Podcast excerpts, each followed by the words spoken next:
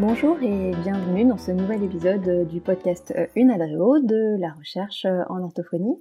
Euh, je suis euh, Lydie Bati-Gonin, orthophoniste et euh, chargée de mission pour, pour l'UNADRIO. Et aujourd'hui, donc pour ce septième épisode, j'ai un invité un petit peu spécial puisqu'il s'agit de Thierry Rousseau, qui est le directeur du LURCO et aussi président de l'UNADRIO. Et nous allons euh, tenter de, vous expliquer à travers un jeu de questions-réponses euh, ce qu'est exactement ce euh, LURCO dont on vous parle tant. Euh, mais avant de, avant d'accueillir Thierry, j'avais quelques petites annonces à vous faire passer. Tout d'abord, les prochaines rencontres d'orthophonie, donc auront lieu en décembre, comme comme chaque année à Paris. Donc les 7 et 8 décembre 2017 très exactement, et euh, porteront sur l'efficacité des thérapies. Donc on a un, programme euh, euh, chargé et, fort intéressant. Donc il reste il reste encore des places pour s'inscrire à ces rencontres, que ce soit en DPC ou ah, on peut il est aussi possible de demander une prise en charge par le par le FIFPL. Euh, voilà, donc, euh, donc n'hésitez pas à vous inscrire euh, pour ces, ces 17e rencontres qui auront lieu en, décembre de cette année. L'efficacité des thérapies, c'est vraiment un, un sujet d'actualité, d'autant plus qu'il s'agit également de la thématique donc effectiveness du prochain congrès du CEPLOL, donc l'association européenne des orthophonistes, euh, qui aura lieu au Portugal au mois de mai 2018, donc du 10 au 12 mai 2018. Euh, au Portugal dans la banlieue de Lisbonne et donc pour ce congrès du, du CEPLOL euh, les, inscriptions sont ouvertes également donc là ben, les inscriptions early bird qui vous permettent d'obtenir des réductions en s'inscrivant en avance, parce que le programme, par contre, n'est pas encore, euh, le programme définitif n'a pas encore été annoncé, puisque euh, la, la date limite de soumission euh, pour euh, euh, présenter lors de, de, ce congrès du CEPLOL et a été repoussée au 31 octobre. Donc, il vous reste encore quelques jours si vous ne l'avez pas fait et que vous souhaitiez éventuellement soumettre une proposition de présentation pour ce congrès euh, du CEPLOL sur l'efficacité des thérapies. Euh, et puis dernière annonce, donc si on parle des euh, de congrès et de, je vais vous parler aussi des JNLF, donc les journées neurologie de langue française qui auront lieu en 2018 à Bordeaux. du 10 au 13 avril. Donc il y a une demi-journée qui concerne la réunion paramédicale donc de l'UNADRIO, la session orthophonie, euh, donc là, la date de la deadline pour les soumissions est, est déjà dépassée, hein, puisqu'on elle a été jusqu'au 30 septembre. Euh, on a déjà donc un programme provisoire qui est sorti que vous pourrez trouver sur le site de l'UNADREO. Euh, voilà, et donc euh, vous pourrez allez voir ce programme et décider si ça vous intéresserait ou pas euh, d'aller à Bordeaux euh, en avril. Et la thématique, c'est l'impact des troubles neurocognitifs sur la communication. Voilà, mais c'était ça, c'était tout pour nos, pour mes annonces euh, de cet épisode. J'espère que mon petit entretien avec Thierry vous permettra de, mieux comprendre ce qu'est le LURCO. Et puis, bien tout de suite, je lui laisse la parole. À bientôt.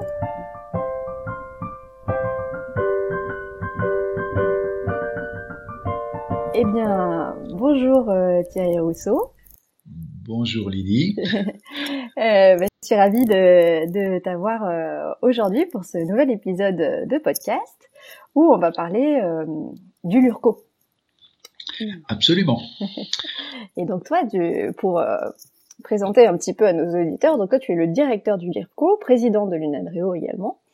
Et puis, euh, du coup, euh, effectivement, j'ai voulu t'interviewer parce que je pense que tu es le plus à même de nous, de nous expliquer un petit peu euh, tous les rouages, les rouages du LURCO. Voilà. Eh bien, j'espère. En tout cas, on va, on va essayer. Ça marche. Alors moi, j'ai essayé de récolter un petit peu les, les questions sur les réseaux sociaux. J'ai posé une question ouverte. Que voudriez-vous savoir sur le Lurco? Et donc j'ai récupéré un, certain nombre de questions que je vais que je vais te poser aujourd'hui. Et puis voilà, en espérant que que nos auditeurs puissent un peu mieux comprendre ce que c'est que ce, ce laboratoire Lurco. Alors d'ailleurs, mes premières questions, c'est un peu la grosse thématique. Le Lurco, qu'est-ce que c'est? Alors, est-ce que en une phrase, tu peux nous dire ce qu'est le Lurco? Eh bien oui, en quelques mots même, le Lurco, c'est le laboratoire Unadreo de recherche clinique en orthophonie. C'est-à-dire que nous avons créé cette structure il y a maintenant euh, six ans pour qu'effectivement euh, existe un laboratoire qui effectue une recherche spécifique en orthophonie. D'accord. Et du coup, les, missions du LURCO, c'est, elles, correspondent à, à quoi? Eh bien, euh, d'abord, la participation active à la recherche clinique, comme le, le titre euh, l'indique, mmh. mais aussi à la recherche fondamentale ou recherche appliquée.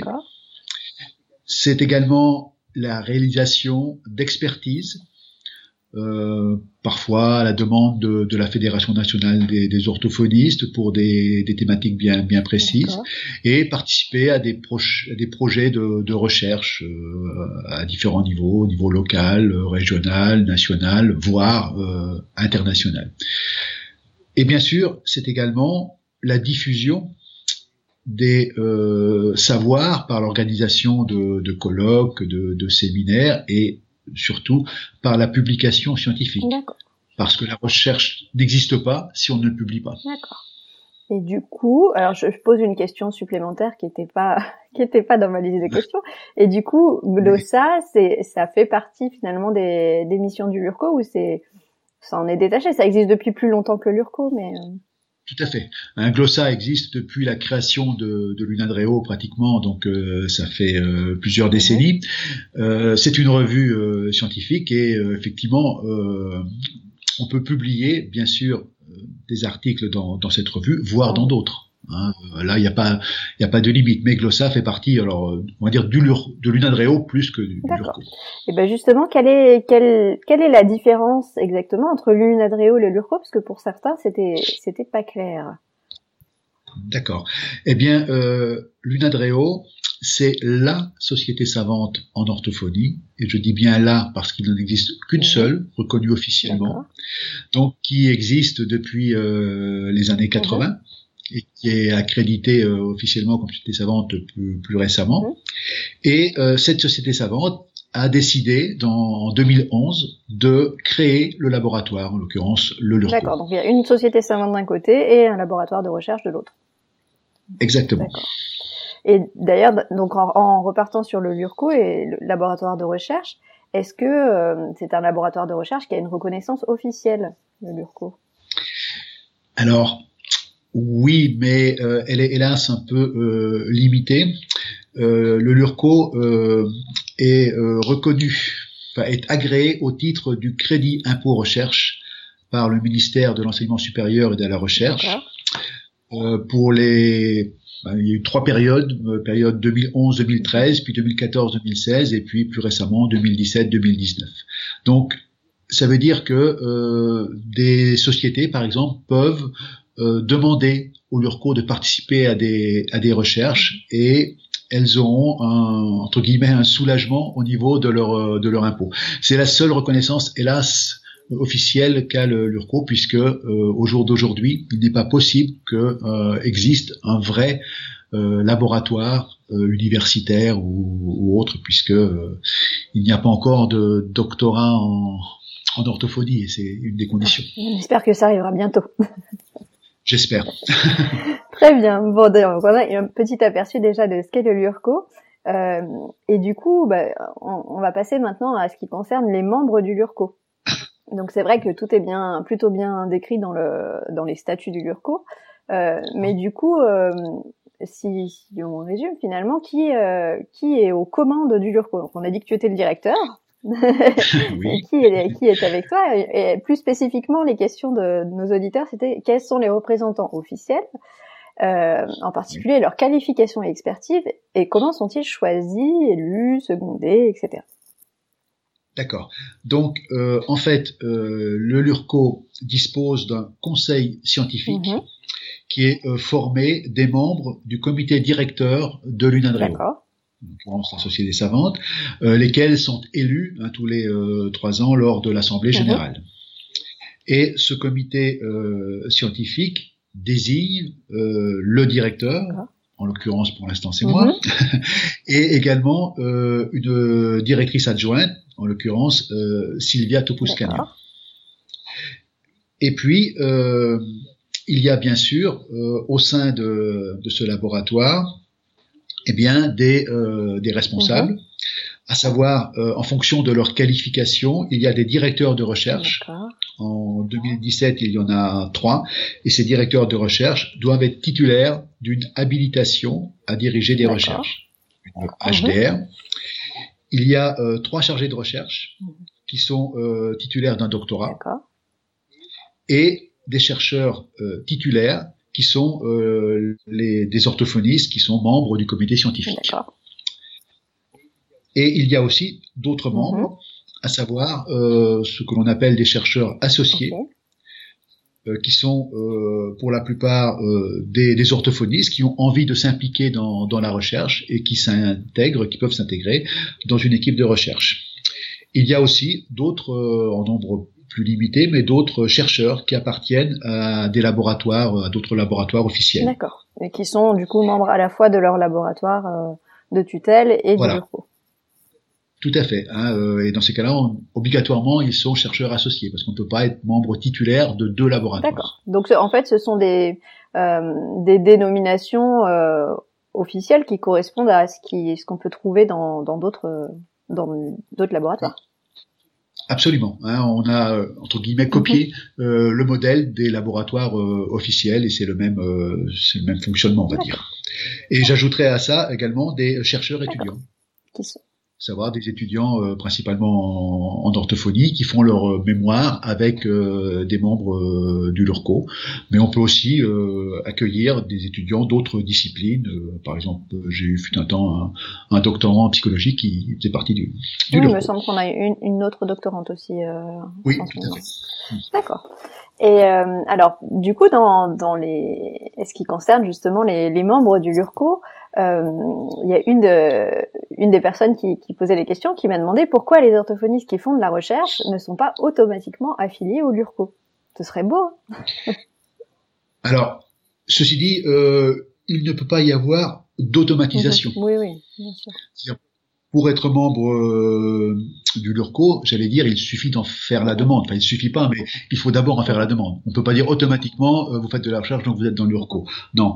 Euh, donc, euh, je renvoie aux, gens qui sont intéressés. Il faut aller sur le, site et il y a un, dossier à, remplir qui permet d'intégrer une équipe de recherche. Euh, si on a une, euh, une thématique de recherche qui correspond à celle du, du Voilà, bah, du coup, on va, on va peut-être euh, en- enchaîner maintenant sur les questions qui concernaient les érus, justement pour pour expliquer un peu un peu ce que c'est. Euh, bah, du coup, qu'est-ce que c'est Qu'est-ce que c'est qu'une érue? Bien, une ERU, c'est une équipe de recherche, on va Mhm. dire. Hein, euh, alors, si je reprends les, les initiales, c'est équipe de recherche une D'accord. Donc, euh, alors, les ERU ont été créés avant le LURCO. Euh, il y a quelques quelques années, on avait euh, l'UNADREO avait simplement euh, mis en place des, des ERU, des équipes de recherche sur des thématiques, et puis en 2011, comme je le disais tout à l'heure, on a décidé de, de tout rassembler. Pour, en créant le, laboratoire. Ok. Voilà. Et du coup, euh, ces érus, donc elles ont des, des noms, des thématiques, et puis elles ont des numéros aussi. Et souvent, elles sont appelées par leurs numéros. Ils correspondent à quoi ces numéros? Alors, eh bien, euh, d'abord pour les identifier, hein, euh, et ces érus sont numérotés par ordre de leur création. C'est qu'effectivement, ça commence à l'ERU 15 parce que les érus précédentes, je vais dire, ont disparu. Mhm. À savoir que les recherches ont été euh, achevées euh, et donc euh, voilà, ça correspond euh, à l'ordre de création. Mais ces érus portent aussi un nom Mhm. en lien, bien sûr, avec leur thématique de, de Mhm. recherche. D'accord. Et du coup, justement, si on regarde euh, les, les thématiques qui sont abordées par les par les érus, euh, on remarque que tout le champ d'expertise de l'orthophonie n'est pas représenté par euh, par ces érus. Par exemple, il n'y a pas d'érus, à ma connaissance, j'espère que je me trompe pas, euh, qui concerne le langage écrit. Tout à fait. Alors, j'allais dire c'est c'est dommage, mais c'est normal mhm. euh, parce que on ne peut pas tout faire. Euh, D'abord, faute de moyens humains hein, euh, et peut-être plus encore, enfin, je ne sais pas, financiers. Euh, effectivement, euh, un seul laboratoire hein, ne peut pas explorer tout le champ d'une profession. Il suffit de voir euh, ce qu'il en est dans les autres disciplines, euh, la médecine, les sciences humaines, etc. Euh, il y a beaucoup de laboratoires et chacun a une thématique bien précise et j'allais dire limitée. Alors que nous, on est le seul laboratoire qui existe en orthophonie. On est obligé de ratisser large, mhm. euh, mais on ne peut pas tout faire. Après, peut-être effectivement, les, les, les, membres du euh, actuels aussi ont des, des champs d'expertise, euh, on va dire spécifiques, euh, euh, qui ne concernent pas forcément l'ensemble de, de l'orthophonie pour aller y faire de la recherche. En tout cas, tout le monde, tout le monde a son diplôme d'orthophonie, mais de là aller faire de la recherche spécifique dans toutes les thématiques, c'est autre chose. Voilà, chacun a son champ de préférence, si je puis dire. Ceci dit, si euh, je lance un, je tends une, une perche, si je puis dire, euh, il est possible aussi que des orthophonistes demandent la création d'une RU. Si euh, ils, ou elles sont motivés pour faire une recherche dans un domaine précis, il est possible de demander la création d'une RU. Et dans ces cas-là, cette demande est examinée par le conseil scientifique. Et en fonction des possibilités, etc., euh, on peut répondre par oui ou par non, bien D'accord. Et alors, ces équipes de recherche, euh, en, en, plus de leur, euh, donc leur thématique, de leur numérotation et de leur thématique, elles ont aussi mm. euh, un, un, ou des axes. Euh, oui. Et donc, il y avait, il y a trois axes pour les, les rues. Est-ce que tu peux nous expliquer quels sont ces trois axes et pourquoi finalement toutes les rues ne sont pas concernées par ces trois axes? Alors voilà, il y a trois axes. Euh, euh, donc euh, effectivement, pour travailler sur les différents domaines de, de, l'orthophonie, mais à savoir l'évaluation, la prise en charge thérapeutique et puis l'évaluation de l'efficacité, mhm. voilà. Mais cela revient à, ma réponse précédente, si je puis dire, parce que qu'un travail de un travail de recherche ne peut pas tout explorer. Mhm et qu'il est important de euh, cibler euh, les recherches afin euh, de ne pas partir dans, dans, tous les sens, si je puis dire. C'est d'ailleurs un des critères de l'HERS qui labellise officiellement les, les laboratoires, qui effectivement s'assure bien que euh, les recherches sont spécifiques hein, et que au contraire il faut surtout pas que ça parte dans tous les sens parce que dans ces cas-là on peut on n'arrive pas à, avoir des recherches qui sont suffisamment euh, comment dire euh, constructives et et productives. D'accord. Donc c'est volontairement volontairement limité. oui. Très bien. Tout à fait. Euh, alors, bon, tu en as déjà parlé un petit peu, mais donc ces érues, donc chacune dans sa thématique, il y a des, des projets. Euh, et finalement, euh, si un de nos auditeurs veut, participer ou contribuer à un, projet déjà existant, dont tu as parlé de, de pouvoir demander la création d'une nouvelle euh, d'une nouvelle ERU, euh, mais comment on fait pour participer ou contribuer au projet d'une ERU qui existe déjà? Alors, euh, ce serait bien sûr avec plaisir que l'on accueillerait euh, des orthophonistes motivés. Mhm. Euh, à savoir que voilà, il faut. Euh, alors, je renvoie les gens au site et pour effectivement voir toutes les thématiques qui sont mhm. en cours.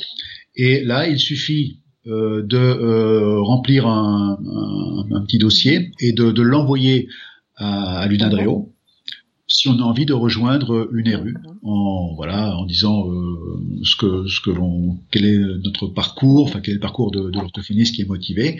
Et euh, ceci la demande sera examinée comme je disais tout à l'heure par le conseil scientifique. Mais ce sera bien sûr avec plaisir. Les gens motivés on, on les accueille euh, sans problème. D'accord. Et du coup, quand on quand on monte un projet, euh, quand on demande la création d'une rue ou qu'on demande à participer, à contribuer à un projet déjà existant, quelles, euh, quelles sont les obligations en retour euh, de la personne qui postule Bien.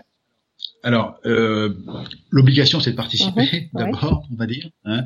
Euh, alors, c'est plus facile d'intégrer une ERU parce qu'il y a un directeur, il y a un groupe, une équipe, on va mhm. dire, qui va donner des, des, consignes et qui va demander à la personne de voilà de, de participer à un niveau ou à, un autre. Soit ça peut être simplement d'ailleurs dans le cadre euh, de son activité professionnelle pour euh, apporter des données qui seront utiles au travail de recherche. Euh, je vais prendre un exemple. Hein, si on veut valider un outil d'évaluation, hein, considérer que l'orthophoniste dans son cabinet ou dans son centre de, enfin dans son lieu de mhm. travail pourra euh, recueillir des données et les fournir aux, mhm. aux responsables. D'accord. Donc euh, finalement, le, le, LURCO, ça concerne aussi les, les orthophonistes cliniciens. Ah bien sûr, tout à fait. D'où le terme. Hein, euh, c'est pour ça qu'on a décidé d'appeler le LURCO euh, laboratoire de recherche clinique en orthophonie, hein, pour qu'effectivement faire un lien entre euh, la clinique et la mhm. recherche. D'accord. Et donc, euh, alors, en revanche, euh, créer une RU, c'est plus compliqué. Les, les, les, exigences sont plus importantes. Il faut que la personne qui veut créer euh, les rues, ben, voilà, soit compétente dans le monde de la, de la mhm. recherche, parce que c'est elle qui va en prendre les, les mhm. commandes. à moins que voilà, il puisse y avoir, puisse y avoir une collaboration avec un, un chercheur de, du LURCO. Et là, la demande effectivement est, plus, complexe parce que euh, voilà, il faut se donner des, moyens euh, humains bien sûr et financiers hélas qui sont limités. Mhm. Alors du coup, justement, euh, qu'est-ce qu'il en est du financement? Est-ce que c'est est-ce que le bah, il y, a, y, a, deux aspects sur ce, cette question du financement. C'est comment est-ce que le Lurco est financé et est-ce que le Lurco peut financer des projets de recherche? Alors, euh, ma réponse à la première question va compléter la deuxième, à savoir que euh, les financements du LURCO sont très limités. Euh, à savoir que euh, donc principalement bah, c'est la société savante qui a créé le LURCO qui apporte euh, des financements, mais je répète, c'est pas c'est pas énorme. deuxième possibilité de, de financement, c'est de répondre à des appels des appels d'offres que mais là encore, notre chance de d'aboutir est, limitée parce que quand il y a un appel d'offres lancé par exemple par, euh, par un ministère, je sais pas mhm. qui, euh, on va être euh, confronté à des laboratoires officiels qui ont évidemment plus de, de chances de bénéficier de la, du financement que, que, nous qui ne sommes pas reconnus officiellement, on va dire. Donc euh, nos, nos, finances sont, sont, limitées, ce qui fait qu'on ne peut pas financer des recherches. On n'a pas, euh, on n'a pas les, on n'a pas les moyens. En revanche, on peut avoir des, des collaborations hein, avec euh, avec différents organismes euh, et avoir un, un financement, mais c'est difficile. Hein, euh, J'ai tendance à dire que qui est le plus compliqué dans la recherche, c'est la recherche de financement. Et du coup, c'est vraiment, euh, euh, en plus, chaque euh, chaque équipe de recherche, chaque ERU qui va pouvoir demander, parce que c'est vrai que les appels les appels d'offres ou les appels à projets sont souvent sur des thématiques particulières. Donc au final, ça pourra jamais, enfin, difficilement concerner le LURCO dans son ensemble, mais plutôt des équipes. Pour l'instant, effectivement, c'est très ciblé. Et alors, on a eu des collaborations à, différents niveaux avec des, certains laboratoires. On a eu récemment, d'ailleurs, avec euh, dans les 35 avec euh, l'Inserm. Hein, euh, il y a eu quelques financements donc du, du CNSA, la Caisse nationale de solidarité pour l'autonomie. Euh, d'autres financements euh, avec euh, avec la haute autorité de santé dans le cadre d'une collaboration avec le collège français d'orthophonie. Mais bon ça reste quelque chose de on va dire de compliqué hein, sachant que tous les chercheurs du LURCO sont bénévoles et du coup, tu, tu, évoquais donc là dans ces euh, dans, dans, cette dernière partie des, des partenariats ou avec euh, avec d'autres laboratoires. Est-ce que euh, est-ce qu'il y a des, des laboratoires de recherche, des universités au niveau national ou international qui sont partenaires du Lurco, on va dire de manière pérenne? Alors c'est occasionnel. Hein, si je reprends quelques quelques exemples, les rues 22 euh, actuellement un partenariat avec le laboratoire euh, Parole et langage euh, d'Aix en, en Provence, notamment pour l'encadrement, ça reste limité de, de mémoire d'orthophonie. Euh, dans les rues 34, euh, il y a une doctorante euh, du Gypsalab de, de Grenoble qui, qui, participe aussi aux, aux, travaux de recherche. Mhm. Et puis, euh, je l'évoquais à l'instant, dans les rues 35, hein, il y a eu une, une, collaboration sur les troubles neurosensoriels avec l'Institut du, du, cerveau et l'équipe de l'INSERM de, de, la Salpêtrière. Donc là, il y a eu, il y a eu un financement. Mhm. Et bon, c'est, ça reste euh, occasionnel, on va dire, mais euh, c'est ce qu'on recherche. Nous, on essaie de, enfin, quand c'est possible, bien sûr, de, collaborer avec d'autres laboratoires, parce que c'est ça aussi la recherche. Personne ne détient la vérité absolue, donc si on peut travailler ensemble, c'est mieux. Et du coup, euh, euh, pour un, mettons, pour un chercheur qui appartiendrait justement à un de, un de ces autres laboratoires, euh, qui ont un impact euh, national ou international. Finalement, quel, quel est l'intérêt pour euh, ce chercheur de, de rejoindre le LURCO Qu'est-ce que ça va lui apporter? Alors, qu'est-ce que ça va lui apporter? Bien, ça dépend. Euh, en tout cas, une collaboration peut permettre, comme je l'évoquais tout à l'heure d'ailleurs, euh, de euh, du chercheur qui appartient à un autre labo de bénéficier d'une population de recherche, D'accord. Hein, grâce en particulier avec euh, à des liens avec euh, des cliniciens. Mhm, euh, c'est une c'est une mhm. option, mais je vais dire qu'il ne faut pas forcément voir les choses dans ce sens-là, mhm. pas, pas voir les choses que dans ce sens-là, mais se dire aussi que si, si on est orthophoniste et qu'on a une expérience de, de, la recherche dans d'autres domaines, eh bien, en rejoignant le, le LURCO, on peut peut-être apporter quelque chose à la recherche en orthophonie et à l'orthophonie en matière mhm. générale. Je veux dire par là que voilà, c'est le cas d'un nombre, euh, enfin, de quelques-uns, quelques membres du LURCO qui effectivement ont une compétence en matière de recherche, une HDR ou, autre, et, et, voilà. Mais euh, l'objectif là, dans ces cas-là, c'est de, de, faire exister la recherche en orthophonie. Effectivement. Euh, très bien. Et euh, ah, donc on a parlé euh, justement dans, dans, les différents publics qui peuvent être concernés par le LURCO. On a parlé donc des, euh, des cliniciens tout à l'heure. On, on, parle, on a parlé là des d'orthophonistes qui seraient en train de faire de la recherche dans un autre laboratoire. Et finalement, on, on, a évoqué tout à l'heure le fait que des étudiants en orthophonie pouvaient être encadrés au sein du LURCO, donc pouvaient être membres étudiants. Euh, mhm. Mais est-ce que du coup, euh, ces étudiants, euh, ils peuvent euh, maintenant faire leur stage de recherche? Parce que depuis la réforme des études, donc c'est la deuxième année maintenant, euh, troisième année puisque ça concerne les M1, le, le, le stage de recherche.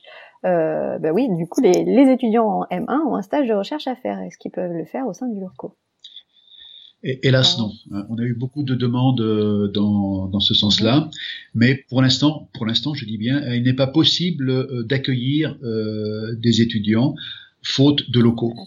Nous n'avons pas de, de, locaux et les chercheurs du LURCO n'ont également pas de temps disponible pour pour faire cette cette recherche et pour encadrer les étudiants puisqu'ils sont ils sont bénévoles. Donc là, euh, j'espère qu'un jour, euh, ce sera possible quand nous aurons, si nous avons des, des, des locaux et puis euh, d'autres financements. Mais hélas, pour l'instant, j'en ai informé d'ailleurs la, enfin, la FNEO, etc. Parce qu'on aurait aimé le faire et on a quelques, quelques options, mais bon, pour l'instant, je suis obligé de dire non. c'est vrai que c'est c'est vrai que c'est un peu frustrant, je pense, pour les étudiants de se dire bon, il y a ce ce laboratoire de recherche en orthophonie qui existe et puis finalement, malheureusement pour les contraintes, on, va dire logistiques et, humaines, on peut pas on peut pas effectivement les accueillir. Non. Euh, bon, et bah du coup, je crois que on a répondu par la même question, par la même euh, aux questions sur euh, sur les locaux du Lurco. Donc pas de pas de locaux ou d'espace physique euh, pour le Lurco. Encore. Encore. Euh, et puis je crois qu'il nous reste une seule, euh, enfin deux questions. Mm.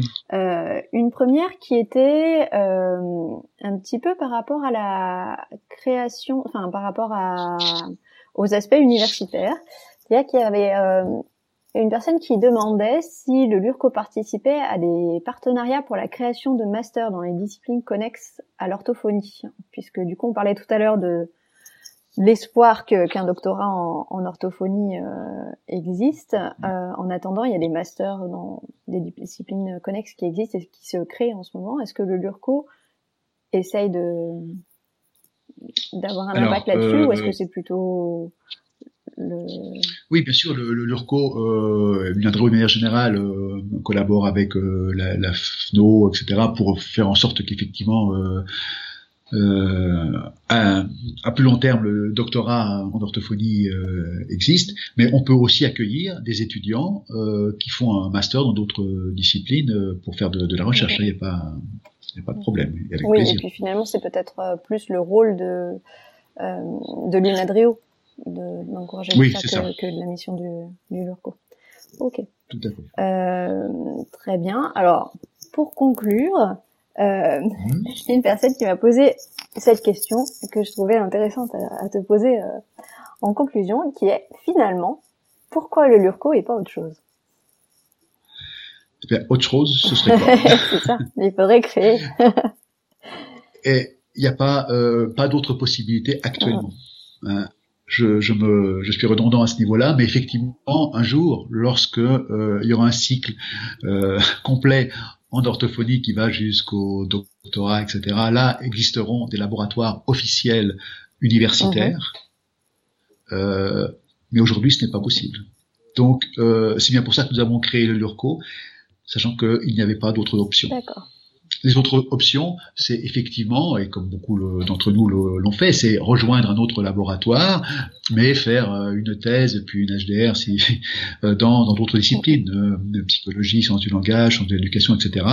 Mais pour créer autre chose, nous n'avons pas d'autres actuellement d'autres possibilités. Et du coup, comment, si, les gens veulent participer un peu à la promotion de cette recherche en, en orthophonie euh, euh, mis à part euh, rejoindre une ERU, que, peuvent-ils faire éventuellement pour favoriser nos projets au sein de du Lurco, de l'UNADREO bien euh, un soutien. euh, alors je vais pas dire un soutien financier hein, parce que c'est c'est pas ça, mais effectivement euh, parler euh, parler du Lurco. Euh, si les gens ont des connaissances, eh bien que des liens puissent se créer entre des, des laboratoires officiels et et le Lurco, etc. Mm-hmm. Et puis effectivement informer mm.